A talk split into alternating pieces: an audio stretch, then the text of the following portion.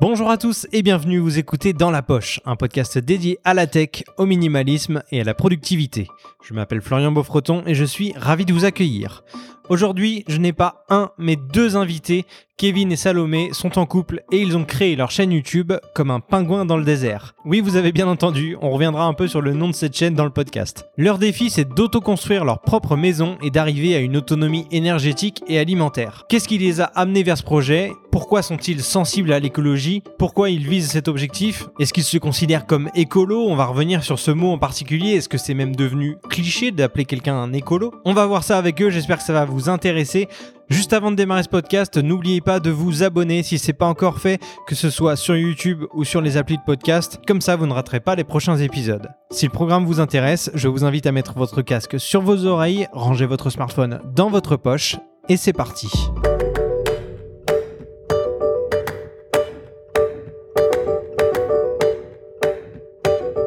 Salut Kevin et Salomé. Salut. Comment ça va Très bien. Bah nickel, ouais, ouais. Je suis ravi de vous accueillir dans, dans ce podcast. Euh, Est-ce que vous pouvez vous présenter pour ceux qui vous connaissent pas? Euh, ouais, déjà merci de nous avoir invités dans la poche des gens. et donc, euh, bah, moi c'est Salomé, j'ai 26 ans et euh, je te construis ma maison en bois avec Kevin. Voilà. Et moi j'ai 28 ans. et on construit notre maison en bois tous les deux depuis euh, deux ans. Ok. Et on partage tout ça sur, euh, sur YouTube, sur un blog, sur Insta, sur Facebook. Ok, donc votre chaîne YouTube s'appelle Comme un pingouin dans le désert. Ouais, c'est ça. Euh, Est-ce que vous pouvez donner juste la, la signification du nom de cette chaîne qui est quand même assez improbable? Euh, Vas-y. Ah non, c'est ton idée. Ah. hein, expliquer. Il assume pas.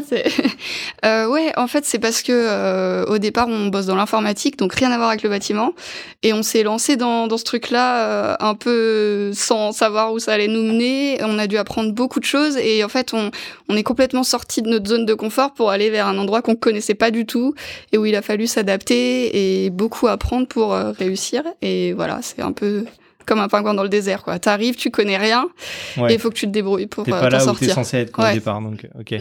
Et donc ce projet de maison autonome, euh, il, il vient d'où en fait? Euh, À quel moment vous vous êtes dit, euh, on a envie de construire notre propre maison, on veut le faire nous-mêmes, euh, qu'avec des matériaux, je crois, éco-responsables ou dans la mesure du possible À quel moment vous avez pris euh, cette décision? Euh, alors moi, depuis tout petit, j'avais envie de faire ma maison parce que mon papa fait la sienne et que moi, j'étais dans le délire de je veux faire comme papa et faire ma maison. Donc ça faisait très longtemps que je voulais la faire tout seul. Et après, euh, le côté écologique et tout ça, c'est venu vraiment plus tard. Quand on a commencé à vraiment réfléchir à quelle maison on allait faire, quelle technique de construction, etc. Vraiment, on a essayé de prendre en compte le côté écologique, même si euh, tout n'est pas parfait. Ouais. Mais euh, en tout cas, on l'a pris en compte euh, le- le- le plus souvent possible. Ok. Et euh, vous, vous m'avez dit que vous bossez dans l'informatique. Ouais. Euh, ça n'a rien à voir avec la construction. Vous avez appris comment Vous êtes euh, bricoleurs depuis tout petit, tous les deux, et du coup vous avez des connaissances, ou alors vous apprenez sur le tas? Euh, bah moi je bricolais un peu avec mon père quand j'étais petit vu qu'il a fait sa maison il bricolait un petit peu quand même mais euh, on a appris la plupart dans les livres euh, blogs euh, Pas mal vidéos sur, internet sur- aussi sur ouais, YouTube, ouais. Et puis notre premier projet ensemble, c'était d'aménager un van. Euh, on a vu que voilà, ça nous plaisait de réfléchir à tout, comment comment ça allait s'agencer, euh, comment comment comment ça ça marche derrière les meubles et tout. Et du coup, après la maison, c'est venu assez naturellement euh, comme deuxième gros projet quoi. Ok.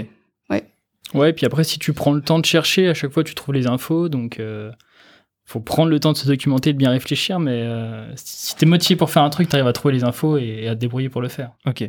Vous avez de l'aide pour, pour construire votre maison Vous êtes vraiment que tous les deux? Non euh, on vraiment est que tous les deux à euh, 99% du temps. Et après, sur les parties où il y a des poutres très lourdes à prendre ou, ou des éléments euh, très très très lourds à déplacer, là, on se fait aider par son père. Souvent, c'est son père qui vient sur le chantier.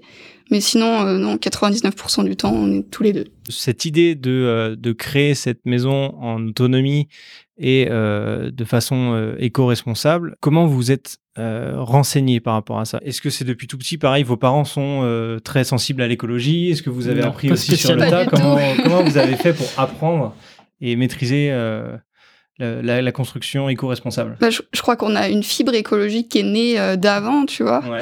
Euh, on est plutôt, on aime euh, se balader en nature, faire des grandes randos, des treks. euh, donc on, on a cette euh, proximité à la nature qui fait que, bah, quand on voit tout ce qui se passe et qu'on risque de perdre pas mal de trucs euh, dans la faune et la flore, déjà, ça nous a pas mal euh, chamboulé dans notre vie perso. Et du coup, bah, quand on est parti sur le projet de la maison, c'était clairement euh, une des grosses clés qu'on avait envie de faire attention, quoi. Et après, c'est pareil, il y a des ouvrages, il y a des gens qui ont réfléchi à tout ça depuis euh, depuis des dizaines, des vingtaines d'années, surtout en Allemagne et en Scandinavie, où le saturbois est vachement plus développé que chez nous. Et donc, euh, ouais, il y, a déjà pas mal de, de sources sur lesquelles s'appuyer.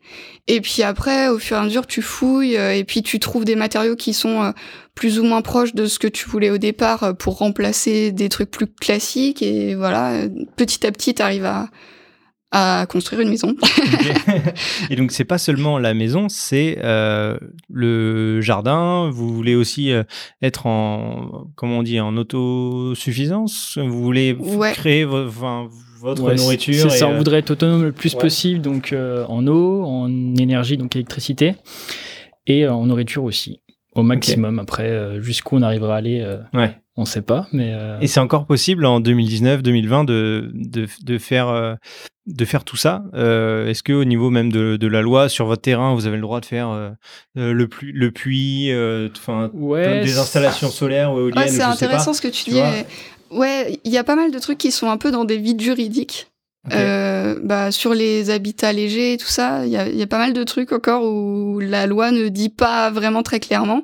Et c'est pareil sur sur euh, le potager, il euh, y, a des, y a des rumeurs comme quoi il va y avoir euh, des taxes sur la, taille de ton potager, des trucs comme ça.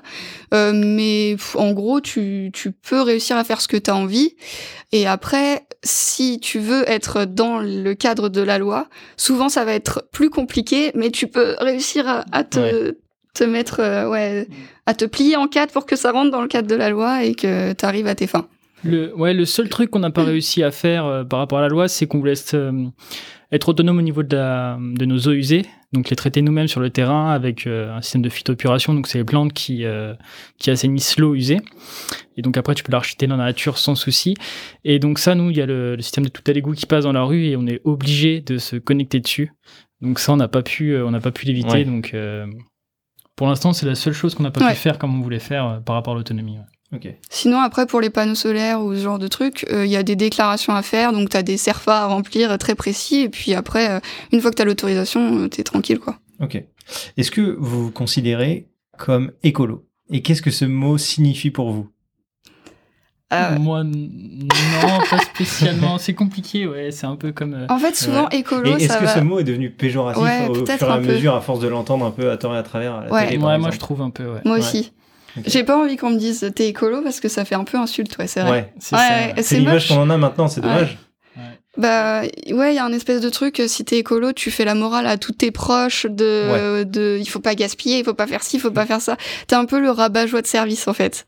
Et puis il y a aussi le côté, euh, c'est vachement repris par les, l'industrie et tout est écolo alors que non, euh, il y, a des trucs dégueulasses et c'est vert et ils te vendent ça comme écolo. donc euh, ouais, ça va un peu plus rien dire, je trouve, euh, écolo. Ouais. Vous vous définissez comment Vous avez Est-ce que vous vous définissez tout court et est-ce que, spécialement, est que votre, démarche a un nom spécifique ou, pas, pas nom spécifique, mais des convictions. C'est qu'on essaie de réfléchir après il y a, y a, des techniques même sur la maison où on aurait pu faire plus plus écolo, euh, avoir moins de déchets, un, impact euh, moins important, mais on a fait d'autres choix pour euh, pour plein de raisons. Donc on, on, essaie d'y réfléchir et après on prend la décision en, en, en, en s'étant posé la question. Voilà. Ok. Au moins on sait on fait ça, bon ça ça pollue sur ce point-là, on le sait et voilà. Ouais. Mais, mais ça a d'autres avantages et les avantages surpassent ce point-là. Et ouais, des fois, es, en fait, t'es obligé tout le temps de faire des compromis dans le bâtiment même dans la vie en général en fait. Et ouais, on essaie de réfléchir à, ce qui sera le mieux, mais tout, toujours en ayant cette partie euh, écolo quand même qui est en nous et qui est quand même hyper présente et importante. Euh, c'est quand même un, un facteur euh, important dans nos prises de décision. Ouais. Mais c'est vrai que ce, mot est un peu utilisé à, à, tort parfois, mais je préfère le dire éco-responsable dans le sens où dans responsable, on sait très bien que on peut pas faire parfait, mais on essaie de trouver la meilleure solution possible. Et c'est ce que mm. vous essayez un peu de faire avec la maison. C'est un peu le problème aussi quand tu dis euh, je suis écolo, c'est que si jamais tu fais un truc qui est pas écolo, tu te fais défoncer parce qu'on va dire ah oui, t'as fait une maison écolo, mais euh, tu fais ça, t'as une voiture ou t'as. Voilà, exactement. Et donc euh, c'est compliqué. Mais ouais, c'est vrai qu'éco-responsable, c'est plus on le prend en compte, on en est conscient, on se pose régulièrement la question sur plein de choses, et voilà, après on fait du mieux qu'on peut, et on essaye toujours de faire mieux, de s'améliorer au fur et à mesure, mais on n'est pas parfait, et on le sera jamais. Donc. Et Ouais, donc- ça, du mieux qu'on peut, je crois que ça résume bien. Et donc vous m'avez dit que vous bossez dans l'informatique. C'est votre métier, c'est quoi? Est-ce que vous avez toujours ce métier? Est-ce que vous avez totalement arrêté? Non, ouais, on a encore ce métier. Euh, on est développeur, chef de projet. Bah, Chef, vu qu'on est indépendant, euh, Ouais. ouais. on est un Ouais, peu tout à la fois. Mais euh, ouais, À la base, ouais, c'est formation euh, développeur, chef de projet. Et donc, euh, ouais, quand t'es en freelance, t'es forcément chef de projet sur tes propres projets et développeur aussi. Et donc vous avez besoin d'internet, de produits Ouais. high-tech avec des PC. C'est euh, ça. Bah, ouais, mais tu vois, par exemple, mon PC, ça fait euh, 11 ans que je l'ai, que je l'ai pas changé. Donc, euh, ouais, on, on est dans l'high-tech, mais on n'est pas à acheter tout le temps les derniers trucs. Ouais. Les...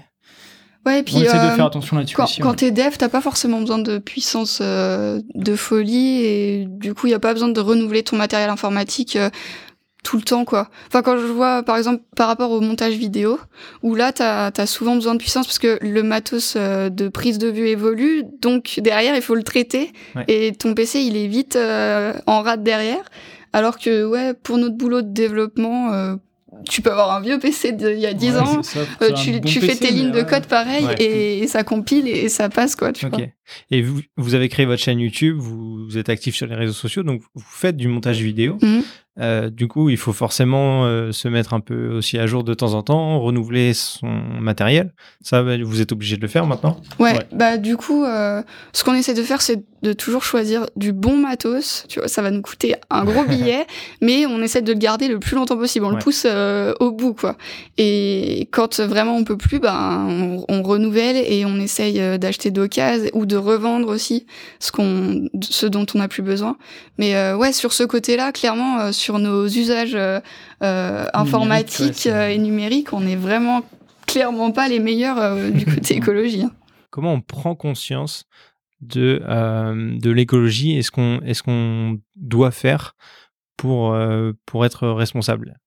Est-ce que là, je vous ai déjà un peu posé la question tout à l'heure, mais on n'y a pas vraiment répondu. Est-ce que c'est vos parents qui vous ont inculqué euh, toutes ces valeurs ou des amis? Est-ce que euh, à quel moment vous vous êtes vraiment dit euh, il faut qu'on fasse quelque chose, il faut qu'on agisse de telle manière Moi, en tout cas, je, Ah, sais moi, pas, je mais- saurais pas trop. Moi, il n'y a pas eu un moment précis Ouais. où je me suis Ouais. dit, euh, oh là, faut que je radicalement change tout. Euh, c'est plus au fur et à mesure, euh, avec des documentaires, avec euh, même des, des infos. Ouais, tu vas qu'on passer des passer. articles sur internet. Et tu te poses des questions, tu vas fouiller, et euh, ouais, petit à petit, ouais, tu te poses de plus en plus de questions, et, voilà, après, ouais, sûrement les amis aussi euh, euh, qui t'en parlent, et tu prends conscience de certaines choses. Mais euh, en tout cas, pour moi, il n'y a pas eu un gros déclic à un moment, où Ouais. je me suis dit, oula, mais c'est, faut faire quelque chose, faut que je change. Euh. Parce que quand on fait des études dans le web, dans l'informatique, euh, je- est-ce que vous aviez déjà euh, cette fibre, on va dire, écologique Ou est-ce qu'au départ, vous étiez en mode on va à Paris, on fait nos études, on Mm. sort tout le temps dans les bars, on fait un peu n'importe quoi Ou est-ce que déjà vous aviez. Moi, ça a commencé au lycée, je pense, où, ouais. où quand même je commençais à me poser des questions. Je- euh, moi, je, franchement, je saurais pas répondre. J'ai l'impression que c'est en moi depuis toujours, tu vois. Comme si euh, t'as quand même une certaine tendance à l'écologie de Mhm. base. Et il y a des gens qui vont avoir plus tendance à consommer comme des malades et, à ne pas se rendre compte. Et, et après, ouais, au fur et à mesure de, de tes lectures, de, de quand tu regardes un film, il y a des trucs qui te parlent et qui te, qui te choquent plus que d'autres. Mais ça se fait vraiment en, dans, en tâche de fond, quoi. Et puis on a dû sûrement aussi se s'entraîner l'un l'autre, tu vois. Oui, j'imagine. ouais. Ouais. Est-ce que vous avez des astuces ou des, enfin, des conseils pour démarrer pour les gens qui sont sensibles à l'écologie ou à, à tout ça et qui, qui ne savent pas par quoi commencer, même si c'est tout petit, même quelqu'un comme moi qui est, on va dire, conscient de, de l'écologie, mais qui dans son mode de vie a du mal à l'appliquer? Est-ce qu'il y a des choses, on va dire, simples pour commencer et vraiment réduire un petit peu euh, son, son impact? Bah déjà c'est hyper euh, variant suivant si t'habites dans une grande ville ou pas. Ouais. Clairement on n'a pas la même vie que toi, tu vois. Euh, mais en fait déjà juste se poser la question quand tu vas dans un magasin pour acheter un truc, est-ce que j'en ai vraiment besoin?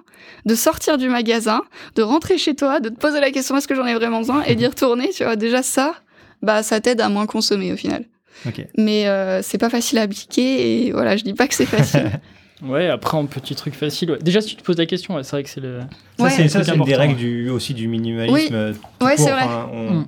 on se pose la question euh, est-ce que, est-ce que j'en ai vraiment besoin? Que Ou est-ce que c'est impulsif, Voilà, c'est ça. Est-ce qu'il n'y aurait pas une autre façon d'avoir Ouais. euh, le... Ouais. de rendre le même service que ce truc-là va me rendre? Et est-ce que j'y pense encore dans un mois? Est-ce Ouais. que- Ça, Peut-être ouais. que j'en ai vraiment besoin du coup. Mm. Mais, Après, ok. ça, c'est super dur parce que ça veut dire que tu es en lutte permanente contre le marketing euh, qui t'entoure. Et du coup, euh, c'est vraiment pas un truc facile à appliquer.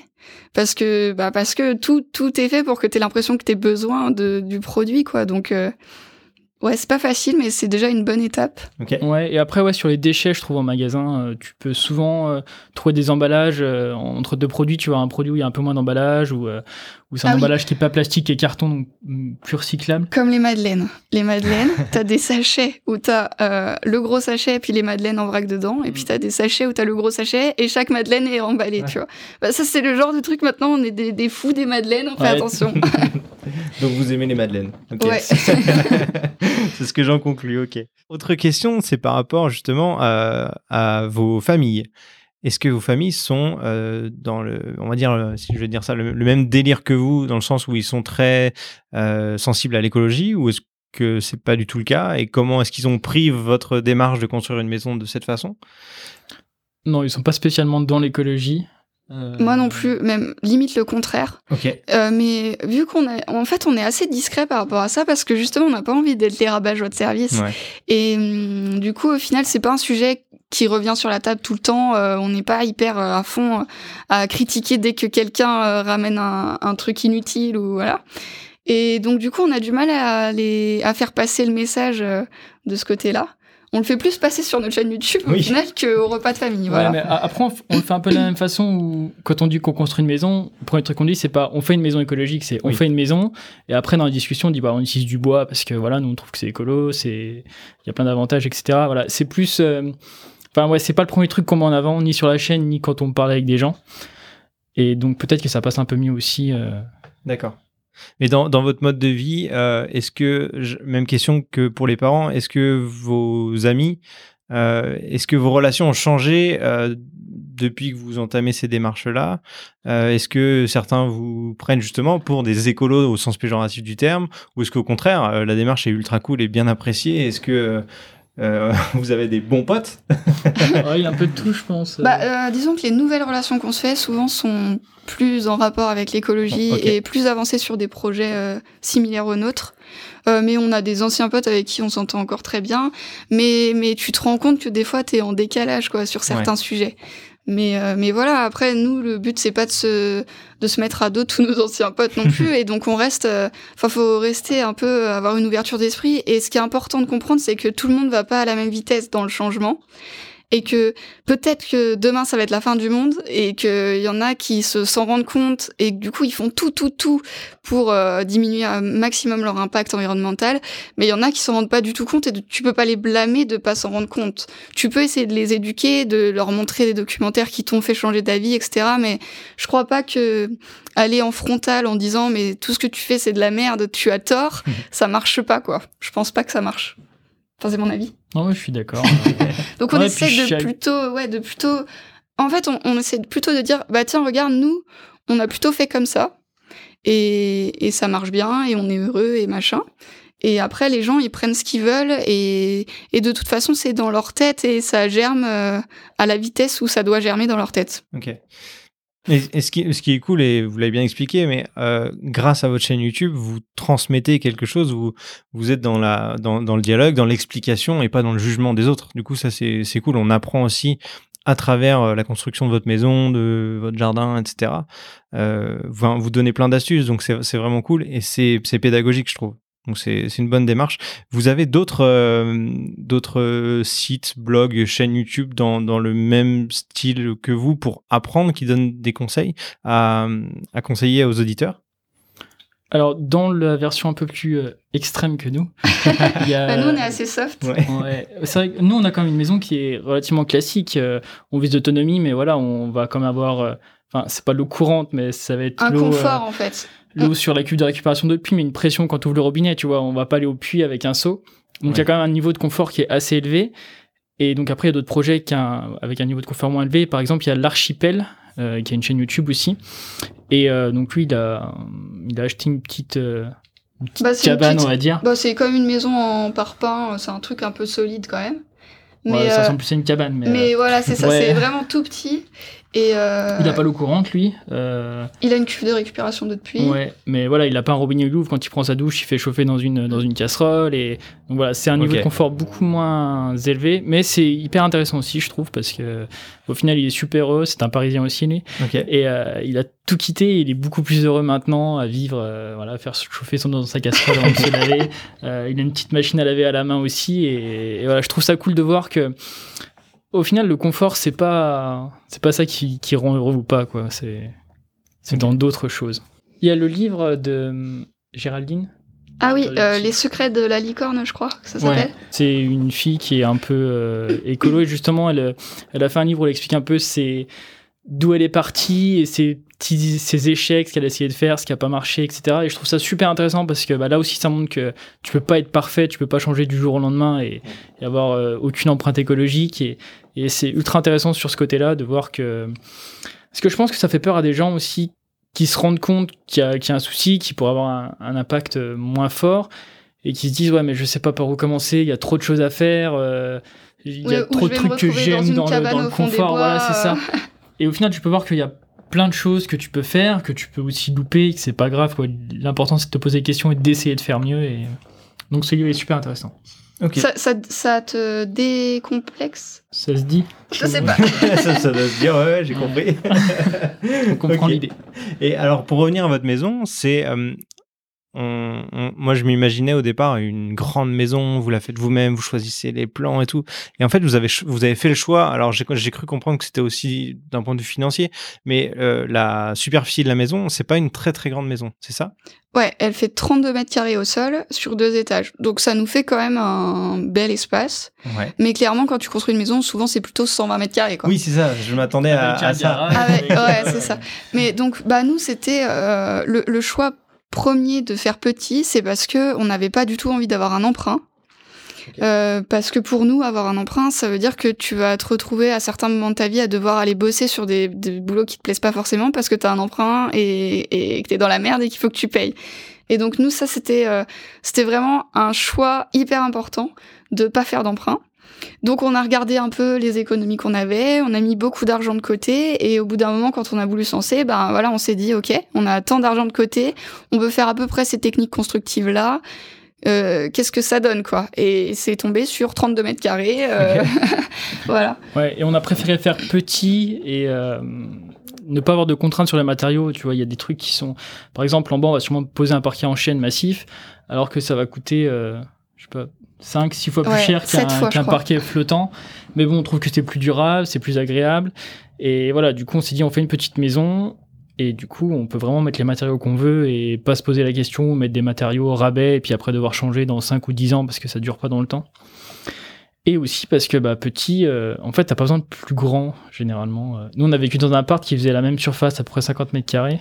Et au final, euh, bah, c'est bien comme taille. Et et il y a aussi que Et- euh, plus tu vis dans grand, plus tu chauffes des pièces qui servent à rien, euh, plus t'entasses des trucs parce que t'as de la place pour les entasser et au final tu consommes beaucoup pour euh, des choses inutiles. Après, euh, bon, on n'a pas une famille de cinq enfants et Oui, voilà. c'est hein, c'est ce que, ce que j'allais poser comme question ensuite, c'est si jamais un jour, je sais pas si c'est votre cas, mais si jamais un jour vous décidez d'agrandir la famille, euh, est-ce que cette maison est taillée pour? Est-ce qu'elle est, elle peut s'agrandir euh, sur le sur votre terrain? Comment Est-ce que vous avez déjà prévu ce genre de potentielle extension de la maison après? Ouais, ouais, ouais, on y avait réfléchi au départ. Et euh, bon, on voit à peu près comment, par où, ce qu'on pourrait rajouter. Et en ossature bois, euh, c'est relativement simple de rajouter des extensions. Et puis on a une solution euh, d'urgence extrême. On peut toujours euh, remettre une cloison à l'étage et refaire une deuxième chambre. Donc D'accord. euh, voilà. Enfin d'urgence extrême, voilà. Quoi. Si jamais ça arrive et que c'est pas Mais prévu. bon, on n'a pas prévu d'agrandir la famille Ok. euh, d'ici- un moment. Donc euh, pour l'instant, euh, je pense que ça nous suffire. Mais... Ok. Vous avez commencé à, à- vous avez commencé quand à la construction de cette maison? En juin Les 2017, on était en train de creuser les fondations à la main. Ok, à la main. mais euh, mais avant, il y a eu euh, il y a eu un an et demi, deux ans de de de plans, de remplissage de dossiers, de, de trucs comme ça, ouais. d'infos, ouais. D'accord. Et aujourd'hui, on est en, on est début novembre 2019. Donc deux où ans en êtes-vous On habite dedans, mais il y a encore beaucoup de choses à faire. Mais au moins, on a pu poser un lit dedans et et nos bureaux, donc on peut bosser dedans, donc c'est ultra agréable parce qu'on profite de ce qu'on a fait pendant deux ans, de tous les efforts. Donc ça, c'est motivant.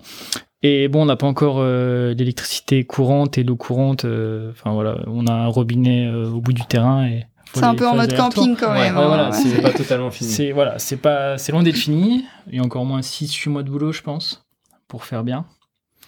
Mais en fait, on a fait des choix qui sont un peu euh, atypiques. Quand tu construis ta maison, normalement, euh, en gros, tu fais le gros œuvre, donc tu montes les murs, le toit, machin. Après, tu commences l'intérieur pour pouvoir habiter dedans le, le, le, plus vite possible. Et en fait, à la fin, tu fais tes finitions extérieures quand t'es bien au chaud à l'intérieur. Nous, on a choisi de tout finir à l'extérieur parce qu'on s'est dit que si on le faisait pas, on ressortirait jamais, que Ouais. la maison elle allait rester moche pendant euh, super longtemps. Donc on a tout fini. Et puis il y avait aussi que, euh, j'allais dire à cause de la chaîne YouTube, mais vu qu'on a la chaîne YouTube, on avait envie qu'il y ait une chronologie qui ait un peu du sens et du coup tout finir à l'extérieur. Comme ça au moins voilà, c'était bouclé et Ouais. ça permet et puis de montrer les étapes de A à Z, tu vois. Si tu fais le toit, on montre tout comment faire le toit, mais on montre pas les finitions du toit et on les montre deux ans après. C'est un peu. euh, C'est ça. Du coup, on a dû faire plus des sympa choix. de euh, regrouper, de finir. On commence un truc, on finit, on passe à autre chose. Et pareil, à l'étage, on a fait toutes les finitions, on a posé nos plaintes, on a tout posé euh, nickel. Alors que souvent, les plaintes, c'est ouais. des trucs qui traînent pendant trois ans derrière. Ouais, euh. qu'on met jamais finalement. Ouais. C'est ça. Ok. Et donc cette chaîne YouTube, j'y je vais re- j'y reviens. Euh, pourquoi vous pourquoi vous avez créé cette chaîne YouTube au final? Eh ben, déjà parce que euh, on avait envie de partager euh, le fait que on peut se lancer dans un truc comme ça sans, sans être du métier, parce que quand même souvent ça fait peur. Et, du coup aussi de rendre un peu l'appareil, parce qu'on apprend beaucoup de trucs sur Internet, nous. Euh, dès qu'on a un truc à faire, voilà, on, regarde des vidéos YouTube et du coup, ben, comme ça, nous, on, on donne aussi un peu de, contenu euh, pédagogique, on va dire, ou le plus pédagogique possible. Et quand on avait euh, aménagé le camion, le, van dans lequel on a vécu pendant la construction de la maison, on avait fait un petit blog où on avait montré les différentes étapes, le truc sans prétention et tout. Et il y a pas mal de gens qui nous ont dit que ça les avait bien aidés, euh, qu'ils avaient pu euh, réaliser leur camion grâce à notre blog. Et du coup, ça a un peu fait le, déclic et on s'est dit que le média vidéo était quand même plus cool parce que tu il y a des choses que tu peux pas faire sur un blog que tu peux plus facilement faire en vidéo plus facilement expliquer et donc euh, voilà on, on s'est dit ok on fait la chaîne YouTube ça a pas été facile tous les jours parce que gérer une chaîne YouTube en plus des travaux euh, c'était un peu chaud côté, ouais. mais mais on a tenu bon Ça vous a ralenti? Ouais. ouais, Ouais. ouais. Ouais, c'est bah, au niveau du tournage en fait, parce que du coup, en plein milieu du chantier, t'es obligé de t'arrêter pour expliquer ce que t'es en train de faire. Et vu qu'on a envie que les vidéos soient bien, et parce qu'on va pas pouvoir les retourner, quoi, c'est Mm. un truc qu'on fait Ah qu'une oui. seule fois. Donc des fois, on, on refait des trucs euh, trois, quatre fois pour que le plan de la caméra soit un peu, euh, un peu compréhensible et, et sympa à regarder. Donc ouais, ça nous a pas mal ralenti quand même, je Mm. pense. On saurait pas dire combien de temps au final. Non, au moins, moins 3-4 mois, je pense. hein, sur- Ouais. Bon, pour tous ceux qui ne connaissent pas la chaîne de Comme un pingouin dans le désert, je vous invite vraiment à aller voir parce qu'en tout cas, moi, ce qui m'a surpris quand je l'ai découvert, cette chaîne, c'est que la qualité des vidéos elle est assez incroyable. Euh, on, on a tendance à croire, euh, quand on quand on n'y connaît rien, que ce genre de vidéo, c'est euh, justement, vous, vous êtes juste là pour poser une caméra, vous filmez vos trucs c'est un peu, on va dire, filmé à l'arrache. Mais là, non. Je trouve que vous mettez beaucoup de cœur aussi dans la création de vos vidéos et, et l'esthétique. Ça fait plaisir. ça se ça se ressent vraiment donc euh, donc c'est hyper agréable et on en apprend euh, on en apprend plein de choses à, à chaque vidéo donc vraiment félicitations à vous et euh, je mettrai évidemment le lien de votre chaîne YouTube dans dans les notes du podcast et vos réseaux sociaux. Euh, merci beaucoup d'avoir fait le déplacement et d'être venu jusqu'à moi pour euh, pour ce podcast. Bah, merci. De rien, J'espère que ça vous a plu. J'espère que vous serez très vite bien installé dans votre maison avec tout le confort nécessaire On pour, a euh, hâte aussi. pour être heureux. Merci, on a Merci. hâte. à très vite. Salut. Salut. Ciao Voilà, ce podcast est terminé. Merci de l'avoir écouté jusqu'au bout. Si ça vous a plu, n'hésitez pas à me le dire en commentaire et à me laisser une note sur Apple Podcast. Vous pouvez également en parler autour de vous ou le repartager sur vos réseaux sociaux. En attendant le prochain épisode, je vous dis à très vite dans votre poche.